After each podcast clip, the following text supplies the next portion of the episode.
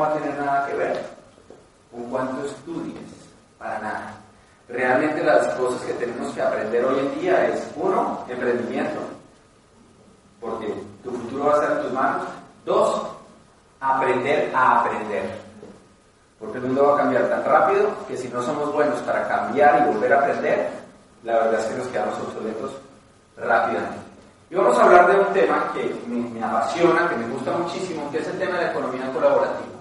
¿Cuáles son esas empresas que hoy en día sí están creciendo y están rompiéndola toda? ¿no? Son empresas que se llaman economía colaborativa. Bueno, están las empresas de redes, que obviamente están creciendo muchísimo, todo lo que son redes, redes sociales, redes de fibra óptica, redes satelitales, todo lo que son redes crece. Y el otro nicho que está creciendo mucho se llama economía colaborativa. Empresas donde tú compartes el auto, la oficina, la casa, la experiencia y tú compartes con otros. Y ahora vamos a ver cómo se relaciona eso con el proyecto empresarial que nosotros estamos desarrollando. Aquí hay algunos ejemplos.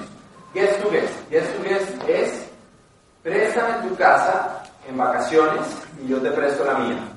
¿Se han visto que eso existe? Esto se llama bla bla car. Entonces, vale, si vas ¿no? de Sevilla a Granada, pues en el camino lleva dos o tres personas, no te vas solo y te pagan la gasolina en los peajes. Y mañana, que tienes que regresar, pues tú te vas con alguien más. Concepto, compartir. Economía colaborativa. Este me llamó la atención. Comparto plato. ¿Qué está cocinando tu vecino? Entonces ustedes entran y ven que su vecino cocinó además un plato de pasta o de lo que sea, y tú puedes comer todas las noches en un sitio diferente, y una vez a la semana tú cocinas, ¿no? Y cocinas de más para los vecinos. O sea, no tiene límite este tema de la economía colaborativa. Nuestra casa es tu casa. Este se llama Airbnb, es uno de los más potentes, eh, los que más han crecido en el mundo, muy conocido. Social car, mi coche es tu coche. Alquila tu coche cuando no lo uses. Y todas estas son empresas de economía colaborativa. ¿Se han dado cuenta que están en tendencia? Sí, cierto, es algo que no se puede ocultar. Ahora, esta es una muy famosa, Uber. ¿Qué pasa? Fíjate lo que hacen estas empresas. Ellas dicen, vale, vamos a hacer algo. Vamos a unirnos como comunidad. Vamos a dejar de ser presas de ese sistema. Vamos a unirnos como comunidad y en vez de ir a comprar los mismos de siempre, que es ese 1%, esas 62 personas que tienen el mundo de cabeza, en vez de hacer eso, unámonos como comunidad y compramos en otro lugar donde estén dispuestos a repartirnos parte de lo que recogen. Ese es el concepto. Y eso es lo mismo que hacemos nosotros dentro de marketing social y dentro de nuestro negocio. Unirnos como comunidad, dejar de ir a comprar donde los mismos de siempre y empezar a comprar a través de un sistema en que prospere la comunidad, no los mismos de siempre, es lo mismo. Eso es lo que hace la economía colaborativa. Pregunta, ¿tú crees que eso le gusta a los mismos de siempre? ¿Tú crees que le gusta a los Hilton, a los Radisson, ¿no? A, los CNH que tú te quedes en la casa de alguien más y ya no les pagues hotel. ¿Les gusta? No, les parece terrible, pero fatal, ¿no? ¿Tú crees que a los taxistas les gusta Uber? No, en el mundo entero, bueno, aquí están las cadenas de todos estos son los que se están viendo afectados por la economía colaborativa, porque van y les comen el mercado, les están robando el mercado, mordiendo, no robando, mordiendo. Entonces, ¿tú qué crees que hacen los Hilton, los, sindicatos, todos estos? ¿Qué hacen? Pues usan todo su poder, todo su lobby, todo lo que pueden para tratar de impedir que esto pase y para tratar de parar esa pérdida de mercado que están teniendo, poniendo demandas, poniendo quejas, haciendo shows, de todo, ¿no? Estos son los países donde Uber ha sido cerrado y ha vuelto a abrir. Porque el único problema es que esto no lo para nadie. Uber es la empresa más grande del mundo de transporte. Vale 50 mil millones de dólares y no tiene ni un coche. ¿No es increíble? Es increíble. ¿Pueden competir? No. Los activos no, no pueden. Entonces es normal que tengan, ¿no? Pelea, que, que, que, no se la pongan fácil. Esto es de acá, la multa de la Generalitat, a BNB, enfríe el alquiler vacacional entre particulares en pleno. Esto es de hace 2014. ¿Ven? Cuando empezó a crecer el BNB, entonces empiezan hoteles, todo a presionar. Y muchas veces los hoteles tienen mucha influencia sobre la prensa también. Y tanto la prensa como las leyes, los gobiernos y el lobby y todo, empiezan a hacer oposición, oposición. Nueva York declara la guerra a la web de alojamientos Airbnb. Imagínate los hoteles de Nueva York. ¿Alguien se ha quedado en un hotel de Nueva York? Son una porquería. Y son carísimos. Y lo más normal es que, o sea, a ti te dicen que la habitación es para dos personas pero no te cuentan cuántos cucarachas. Estamos hablando de hoteles cinco estrellas, es lo normal, es lo normal. Entonces, pues claro que van y le hacen la guerra a Airbnb, donde tú te puedes quedar en un piso con todas las comodidades, un piso remodelado, nuevo, por menos valor que en un hotel de esos. Juez, vaya, Nueva York declara la guerra, pa, pa, pa, juez descarta demanda. Es, esto no lo para Nadie, es a lo que voy. Esto va a pasar contigo o sin ti, es una tendencia. Bueno, eso fue en Colombia cuando ya decretaron pues, un nuevo reglamento que, que cobija Uber, etcétera, y lo pues, hizo legal. Los extranjeros eligen Airbnb. Aquí hay algo importante. La comunidad quiere este tipo de empresas.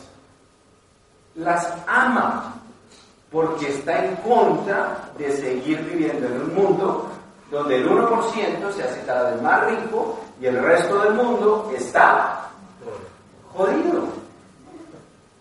La comunidad apoya esto totalmente. La imparable economía colaborativa. Esto salió en Nueva York hace poco. Uber ahora es más barato que un taxi. Y entonces los taxistas se alborotaron y dijeron, no, ya demandamos, ya perdimos las demandas, decimos esto, lo otro, ahora ¿qué hacemos? demandaron al gobierno de Estados Unidos.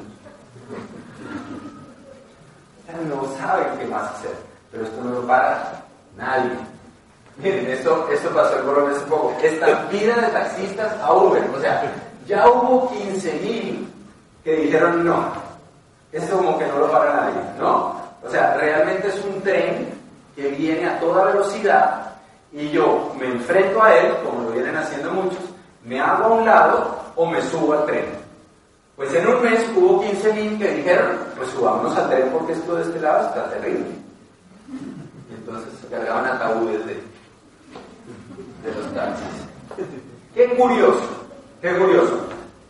Que el mismo concepto, que es simplemente unámonos como comunidad, usamos la tecnología, dejamos de comprarnos de los mismos de siempre y compramos a través de un sistema donde ganemos nosotros, eso se le ocurrió a este señor que se llama Rich DeVos en el año 1959.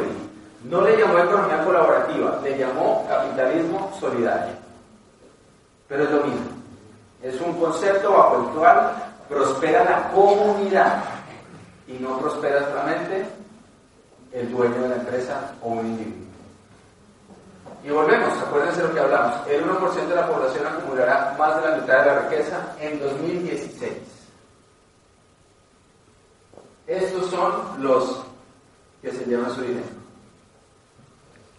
Creemos que vivimos en un mundo donde hay muchas opciones, muchas marcas y uno puede escoger, ¿no? Y todo está súper competido y basura. Es de los mismos. Ahí están, estos son algunos de los, ¿no? Familias, los mayores accionistas de estas empresas, que hacen parte de esos 62 que tienen más dinero que 3.600 millones de personas. Y por acá, ¿les suena? ¿Conocen a Mercalona super manchado de sustancia?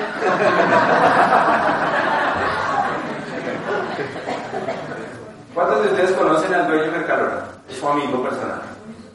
¿No? Entonces, ¿por qué le llevan el dinero todos los meses? ¿Se dan cuenta?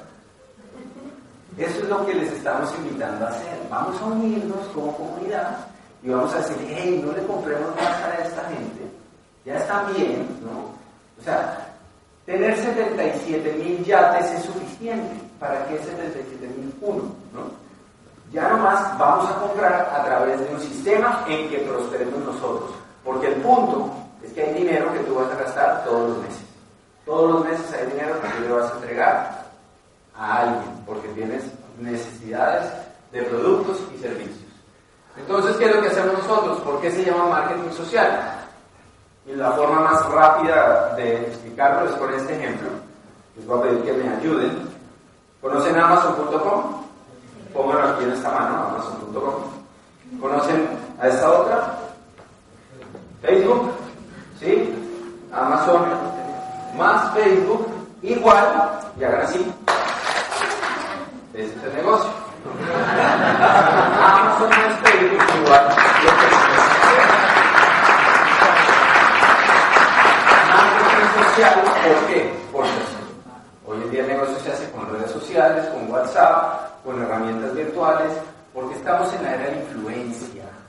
Ya no estamos en la era agrícola, donde el que tenía poder era terrateniente, ya no estamos en la era industrial, donde era el dueño de las fábricas, ya no estamos en la era informática tampoco, donde el que tenía poder era el dueño de la información.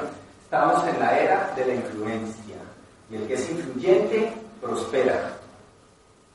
El niño este, ¿cómo se llama? Justin Bieber.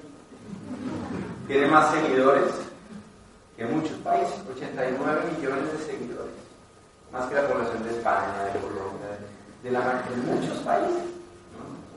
¿Eso pasaba antes? No, era imposible.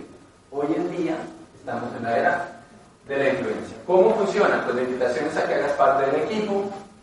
Somos un equipo de personas que somos antisistema, que somos así como medio revolucionarios, que nos cansamos de eso, de trabajar toda la vida para que alguien más se haga rico, que dijimos, pues no, no vamos a hacer eso más, queremos nosotros prosperar y ayudarle a otros a prosperar. Que hagas parte de ese equipo.